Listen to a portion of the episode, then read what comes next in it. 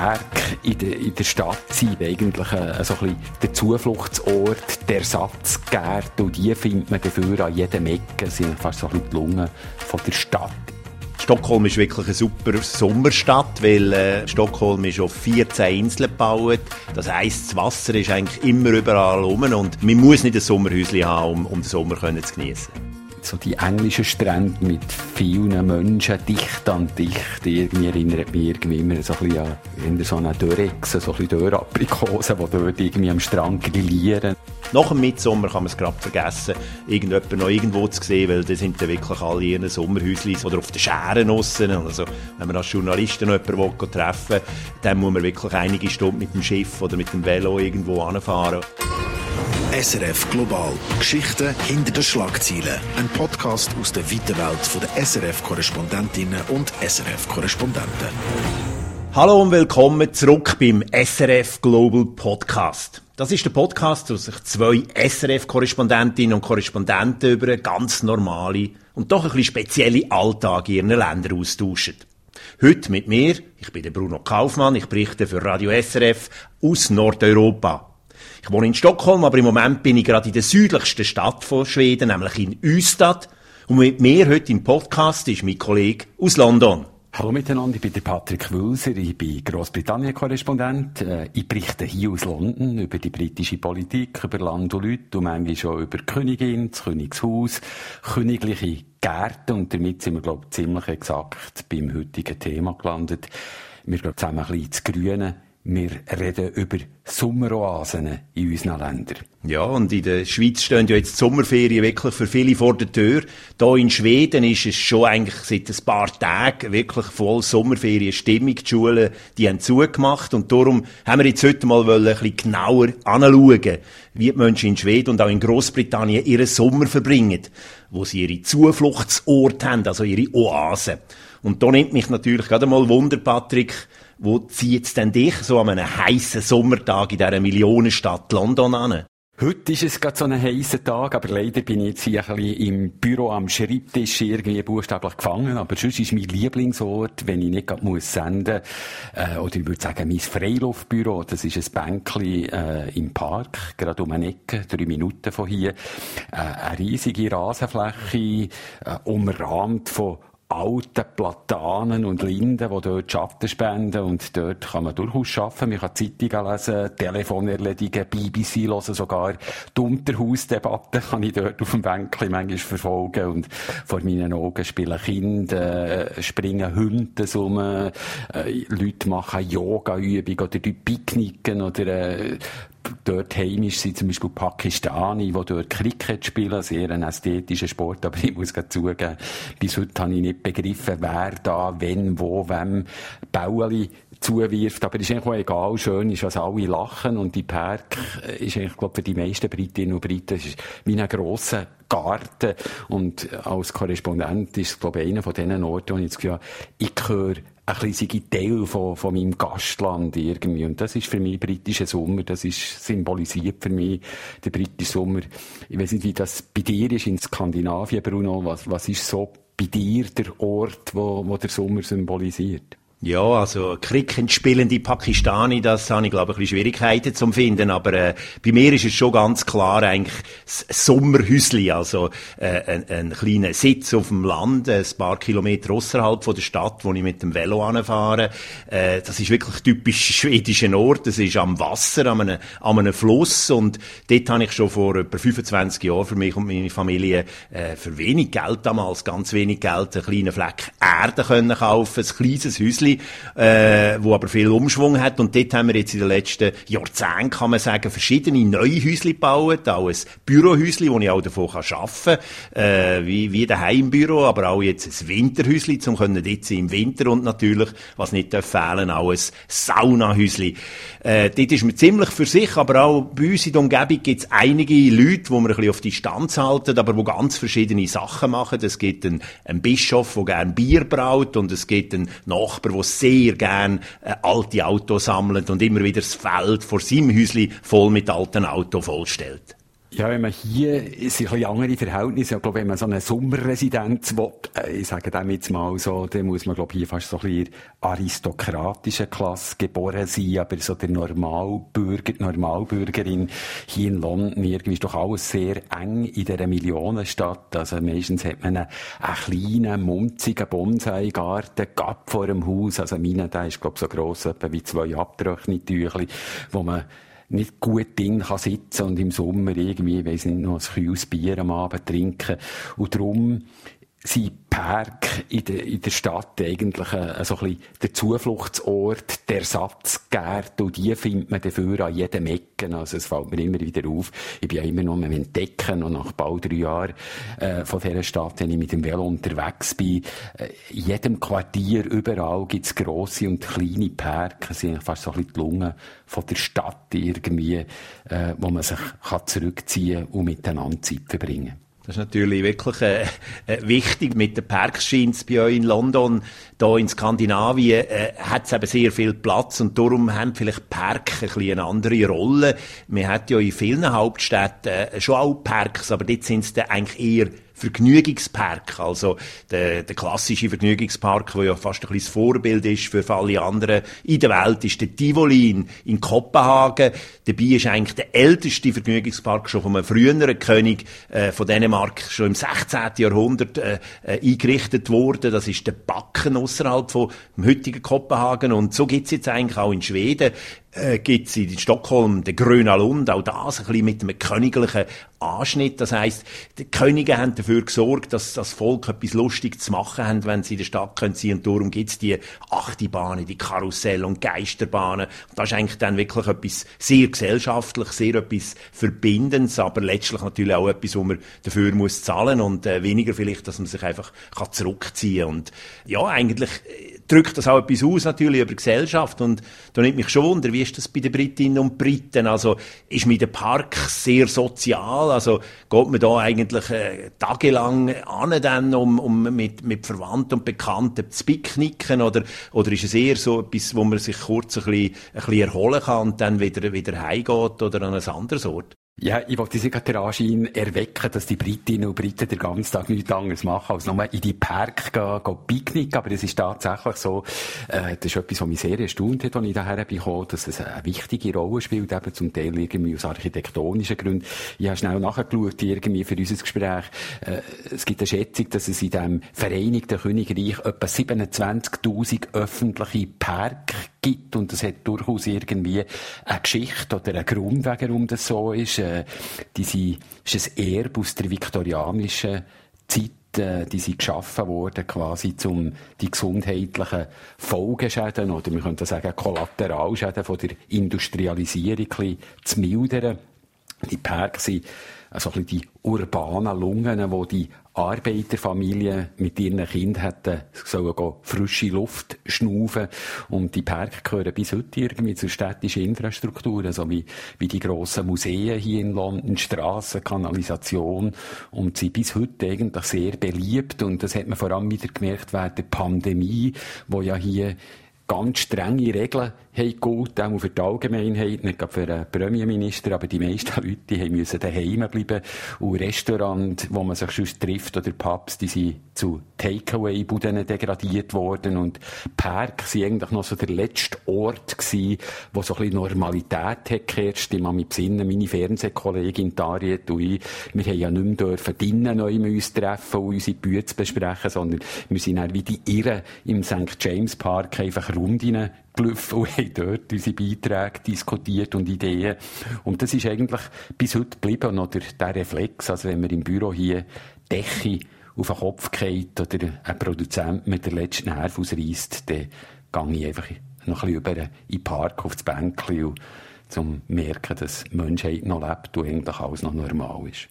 Ja, also wenn man es so ein bisschen äh, vergleichend anschaut, dann muss man ja wirklich sagen, dass äh, in, in, in Skandinavien und in Schweden eigentlich eben wirklich nicht der Park der Ort ist, wo man sich geht erholen sondern wirklich auf dem Land. Also ich meine, Schweden ist ein, ein grosses Land, es ist grösser als Deutschland, hat aber nur knapp 10 Millionen Einwohnerinnen und Einwohner und darum gibt es eigentlich schon viel Platz und viel Raum und gerade im Sommer jetzt, wo, wo, wo die Schwedinnen und Schweden auch ein bisschen mehr Zeit haben, wo eben auch lange Schulferien sind und so geht man natürlich wirklich gerne aufs Land und das hängt natürlich auch mit der, ich würde sagen, mit dem Lichtverhältnis zusammen, auch mit dem, mit dem Verhältnis von der, von der Natur. Im Winter ist es ja wirklich eher dunkel und kalt und im Sommer ist es dafür umso heller. Also ich bin jedes Jahr wieder erstaunt, wenn es dann morgen um zwei schon wieder hell wird und man am Abend um elf noch eine Zeitung lesen draussen. Man trifft sich dann auf dem Land eigentlich auch nicht so unbedingt intensiv, wie, wie, wie das vielleicht eben an anderen Orten in den Parks passiert. Also äh, die Schwedinnen und Schweden sind ja auch sehr, sehr Individualisten. Äh, sie haben gern so ein bisschen äh, selber sich können äh, zu organisieren, was sie möchten. Es gibt einfach eine grosse Ausnahme und das ist äh, das Mitsommerfest. Das ist ja in Schweden immer am letzten Wochenende im Juni, also das ist dann in einer Woche und am Mitsommerfest da wird alles dann vom Morgen früh bis zu oben spät durchgeplant. Man geht Verwandte besuchen, man geht zu den Nachbarn, man tanzt um, um einen, lustigen Baum herum, den man selber baut, äh, äh, aus Blumen und, und das Fest, das kompensiert eigentlich so ein bisschen Soziale für das ganze Jahr, weil nach dem Mitsommer kann man es gerade vergessen, irgendjemand noch irgendwo zu sehen, weil da sind dann wirklich alle in ihren Sommerhäuschen und, oder auf den Scheren aussen. Also, wenn man als Journalisten noch jemanden treffen will, dann muss man wirklich einige Stunden mit dem Schiff oder mit dem Velo irgendwo anfahren und die Leute eben vor ihrem Häuschen zu treffen. Dort sind sie dann wieder gastfreundlich, aber sicher nicht, dass sie irgendwo in die Stadt kämen, die einem treffen. Das ist ja noch spannend, wenn die so zuhören. Also das Zusammensein, das Sozialleben sehr institutionalisiert oder eben organisiert, ihre Agenda an bestimmten Tagen. Aber sonst, du sagst, äh, individualistisch, gewisse Ruhe, Distanz, Abstand. Ist das typisch irgendwie so für, äh, sag mal, die schwedische oder skandinavische Gesellschaft? Ja, ich würde schon sagen, also ich meine, das haben wir ja auch gerade in der, in der Pandemie auch gut gespürt. Du hast das vorher sehr eindrücklich erzählt, oder? Wie wir da müssen die strikten Regeln haben, dass sich die Leute wirklich auch etwas gehalten haben.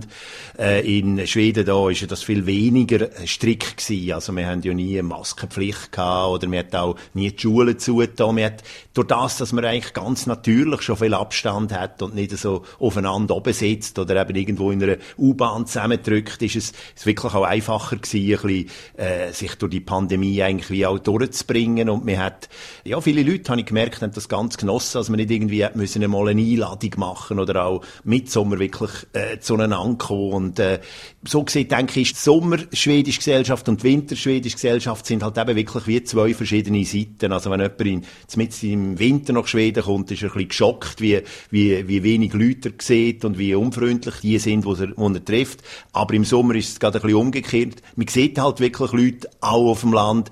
Man geht nicht unbedingt nicht zueinander an, aber man grüßt sich, sobald man irgendwie außerhalb der Stadt ist. Das ist etwas, was in der Stadt eigentlich nie passiert.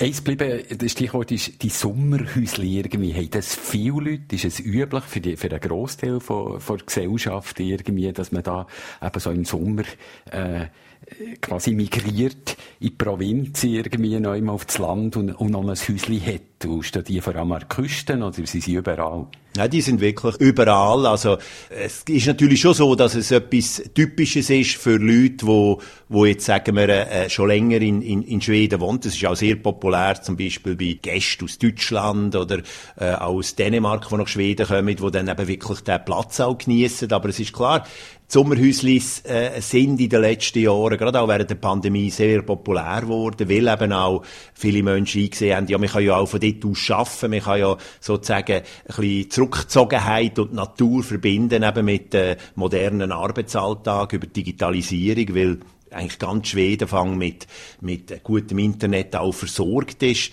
Äh, in dem Sinn ist natürlich Sommerhäusli ist auch für mich, es ist irgendwie so etwas Einfaches, oder? Also, man tut auch das Trinkwasser zum Teil immer noch anschleppen von anderen Orten. Man muss mit allem, was man braucht, halt einige Kilometer auch mit dem Velo fahren. Also, so ein bisschen die Einfachheit, glaube ich, das, das gefällt vielen Schwedinnen und Schweden sehr gut, dass sie so ein bisschen das Gefühl von der, von der Naturnähe auch bekommen, weil halt doch die allermeisten Leute heute ja wirklich auch in der, in der, in der Stadt wohnen. Also, Schweden ist ein sehr urbanisiertes Land. Das heißt, heisst aber auch, es gibt wirklich noch sehr viel, viel Platz. Das klingt so ein bisschen nach Pfadi-Abenteuer Robinson-Leben, irgendwie eben in der wilden Natur.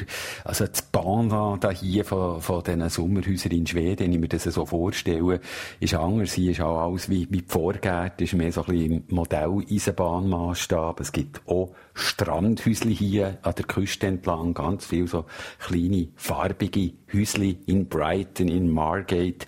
Also von weitem sieht das sehr idyllisch aus, aber doch sehr gedrängt und auch die Strände, so die englischen Strände dort mit vielen Menschen, dicht an dicht, irgendwie erinnert mich irgendwie immer so ein bisschen an in so einer Dörrechse, so ein bisschen Dörraprikosen, die dort irgendwie am Strand grillieren und irgend so ein bisschen zwischen verbraten und verdampfen, das ist nicht ganz mein Ding. Beruflich muss ich manchmal schon an die Küste und sehe das dann. In Brighton sind immer die Labour-Parteitage.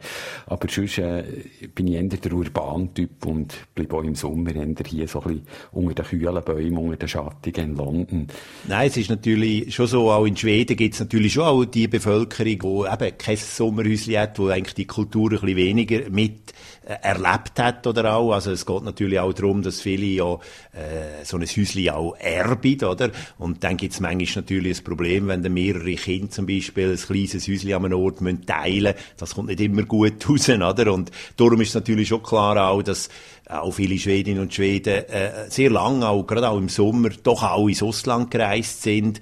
Und das auch wiederum hat sich natürlich mit der Pandemie ein bisschen verändert, dass man halt ja das nicht so gut können und dafür halt vielleicht ist irgendwo in Nordschweden wandern. Es war interessant gewesen, dass ganz viele äh, Schwedinnen und Schweden eigentlich noch nie nördlich von Stockholm sind reisen, obwohl das Land ja so groß ist, dass wenn ich mit dem Zug nach Nordschweden fahre, von Stockholm, dann dauert es nochmal 18 Stunden, oder? Also bis man dann ganz im Norden ist und so gesehen natürlich äh, die Schwedinnen und Schweden ihr eigenes Land auch wieder ein bisschen entdeckt, aber das ändert sich jetzt natürlich wieder, wo man wieder internationaler kann reisen und äh, gleichzeitig hat das jetzt ganz große neue Probleme geschaffen, weil viele Schwedinnen und Schweden ja keine Identitätskarte oder Pass mehr haben, wo gültig ist und und Behörden völlig überfordert sind von dem Run und dem Rush auf neue äh, Reisedokumente und ganz viele haben jetzt müssen eigentlich die Auslandpläne wieder begraben, weil sie letztlich wirklich keine Idee und keinen Pass haben, äh, vielleicht das erste Datum für eine Passerneuerung können einzulösen ist irgendwie im November oder Dezember im Moment. Ist das in Großbritannien ein ähnliches Problem? Ja, ich habe jetzt gerade gestaunt oder geschmunzelt, als ich dir habe zugelassen Das ist äh, offenbar überall ein bisschen das Gleiche. Also das ist hier sehr fototypähnlich. Also das ist nach der Pandemie das grosse Thema, irgendwie der Wunsch, wieder ins Ausland in die Ferien gehen. Lange hat man das Gefühl gehabt, irgendwie die Pandemie führt so ein bisschen eben zu einem Umdenken, dass es vielleicht äh, in näheren Umgebung durchaus auch schön ist irgendwie und äh, das ganze Umreisen und Flügen irgendwie ein bisschen vorbei ist, aber äh, da ist ein, ein riesen Backlash, also eben auch ein Run auf das Passbüro, auf ein Reisebüro und ich habe fast das Gefühl, die Leute haben das Gefühl, das ist ein Menschenrecht, dass man endlich wieder nach Spanien Spanien oder Frankreich oder so in die Badeferien kann.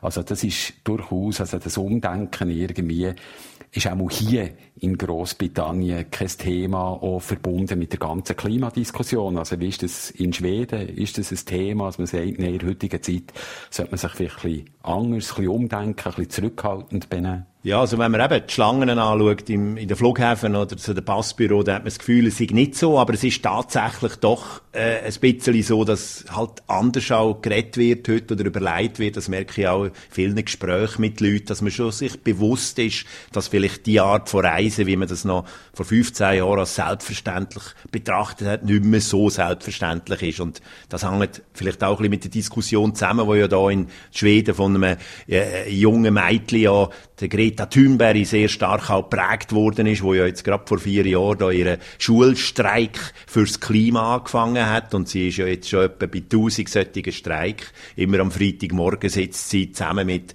Kolleginnen und Kollegen vor dem Parlament. Und sie hat ja auch den Begriff eigentlich äh, äh Flugscham eingeführt oder, oder auch Zugstolz auf der anderen Seite. Also man ist stolz wieder, dass man mit dem Zug kann reisen. Und die Nachfrage, das, das merkt man jetzt, da sind Bahnen natürlich gefordert überfordert und man hat jetzt gerade von schwedischer Seite in den letzten Jahren wieder äh, Nachtzüge eingeführt von Stockholm nach Berlin, nach Hamburg. Also man ist wieder dran, sozusagen, das Netz auch von Zugverbindung international wieder aufzubauen, wo es ja vor 20, 30 Jahren gegeben hat, aber wo dann wegen diesen günstigen Flügen und auch dem ganzen rasch, schnellen Woche, dort nicht schnell drei Tage in die andere Richtung, äh, nachher ja wirtschaftlich nicht mehr gegangen ist. Aber da merkt man jetzt schon, das ist eine enorme Nachfrage. Ich bin auch so in einer Facebook-Gruppe dabei, wo Fragen stellt, so wie man Zug fährt. Also man, man merkt, viele Leute sind sich gar nicht mehr gewohnt, Zug zu fahren und schon gar nicht international international und da kommt man natürlich sofort auch in Sinn. Ich meine, dass, äh, dass bei dir, Patrick, in Großbritannien gibt es ja auch einen Zug äh, nach Europa mit dem Tunnel nach Frankreich. Ist das etwas, wo, wo, wo die Leute auch brauchen, um jetzt in die Ferien zu fahren? Ja, Ferien glaube weniger, aber ist sehr beliebt und auch sehr bekannt und ich muss auch sagen, sehr bequem, wie, wie rasch dass man von Paris irgendwie äh, äh, unter dem Ermo-Kanal durch in London, in King's Cross, irgendwie zweieinhalb Stunden später wieder kann aussteigen Also das ist sehr effizient, ist nicht ganz billig, also noch nicht ganz konkurrenzfähig irgendwie mit einem Flug aus der Schweiz äh, zum Beispiel.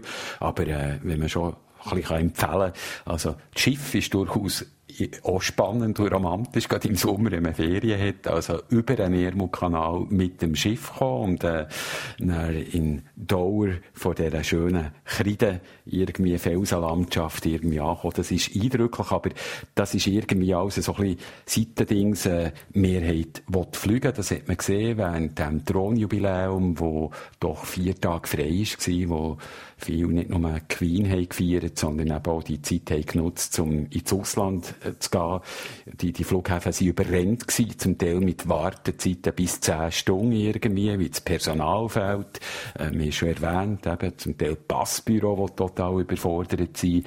Also, ich denke, diesen Sommer, auch wenn die Leute gehen wollen, rein logistisch vor Infrastruktur irgendwie, da wird es Einschränkungen geben und äh, sage jetzt mal ein provokativ, wird vielleicht der eine oder andere zwingen, daheim zu bleiben und in den Park Ferien zu machen. Also. Ja, aber äh, wir haben es ja, wir haben's ja gehört, wir haben auch darüber geredet, also eigentlich Ferien machen die im eigenen Land, in der eigenen Stadt. Das ist ja eigentlich nicht wirklich ein, ein, ein Problem. Es gibt wirklich einen Haufen Sommeroasen, also äh, sowohl bei dir in London wie, wie, wie da in Schweden im Land natürlich. Vielleicht noch, noch, noch eine Frage an dich, äh, Patrick. Ähm, jetzt, wenn die Ferien eben kommen, also, und man möchte die Ferien eben zum Beispiel in London verbringen, hast du da spezielle Tipps für unsere äh, Hörerinnen und Hörer? ganz heikel, Tipps. Ich will da nicht mit irgendwelchen Touristiker Krach überkommen. Aber ähm, Selber finde ich im Hochsommer in einer Millionenstadt wie London eher so ein bisschen anstrengend, wenn man da in den Sandalen im heißen Asphalt versinkt, irgendwie, ja, und, und halbes verdampft. Ich kann mir auch vorstellen, wenn jemand wirklich unbedingt nach London will. Also die Museumslandschaft ist gigantisch, also so ein Echoraum von, von dem Empire, von dieser britischen Vergangenheit, sehr kühl, meistens irgendwie sogar gratis, wunderschön. Aber sonst hätte ich auch empfohlen, London zu verlassen. Wanderferien irgendwie gegen Schottland rauf. Oder äh, kürzlich bin ich für eine Reportage in Nordirland gewesen. Wunderschöne Hügellandschaft. Also das kann ich mir vorstellen, dass das im Sommer auch durchaus schön ist. Wenn ich nach Stockholm käme, im Sommer, soll ich in Stadt bleiben oder würdest du mir etwas anderes empfehlen, Bruno? Nein, also äh, Stockholm ist wirklich eine super, muss ich sagen, super Sommerstadt, weil äh, man muss sich vorstellen, Stockholm ist auf 14 Inseln gebaut. Das heisst, das Wasser ist eigentlich immer überall rum und was ich besonders spannend finde in Stockholm ist, dass wir in den letzten Jahren äh, die Verbindungen zwischen den verschiedenen Stadtteilen und den verschiedenen Inseln eben auch mit, mit direkten äh, elektrobetriebenen Fähren äh, ausgebaut hat. Das heisst, man kann spazieren und dann wieder auf so eine Fähre steigen und sieht die Stadt aus einer ganz anderen Richtung. Also ich würde sagen wirklich, äh, es gibt jetzt auch eine ganz neue Entwicklung. Ich habe gerade letzte Woche mit meiner Tochter entdeckt. Es gibt jetzt so eine neue äh, Linie, wo man kann also überall auf den Dächern rum, äh, von Bar zu Bar über eine neu gebaute Brücken zwischen den Häusern machen. Also das heisst Stockholm unter den Sternen und da ist in der Nacht unter dem Sternenhimmel, wenn man da von einer Bar zur anderen Bar 50, äh, 60 Meter Höhe wandert, das ist ein ganz tolles Gefühl. Also ich denke, Stockholm hat wirklich im Sommer viel zu bieten. Also man muss nicht ein Sommerhäuschen haben, um, um den Sommer zu genießen. Also, entweder mal bei dir im Sommerhäuschen oder bei mir um eine Ecke im schönen Park unter den Platanen und Linden So viel zu Sommeroasen irgendwie in Skandinavien beziehungsweise in Großbritannien. Das wäre es vom heutigen Global Podcast. Wenn ihr Fragen habt an uns Korrespondentinnen und Korrespondenten, Feedback habt zu, zu diesem Podcast, dann schreibt uns. Ihr könnt uns schreiben unter der Mailadresse studio.srf3.ch oder auf der Webseite srf3.ch. Dort findet ihr ein Formular. Und äh, dann werden wir eure Fragen dann gerne äh, beantworten. Und wir freuen uns immer, wenn wir Post bekommen. Ja, und danke vielmals fürs Zuhören heute und bis zum nächsten Mal. Hey da! SRF Global. Geschichten hinter den Schlagzeilen. Ein Podcast aus der weiten Welt der SRF-Korrespondentinnen und SRF-Korrespondenten.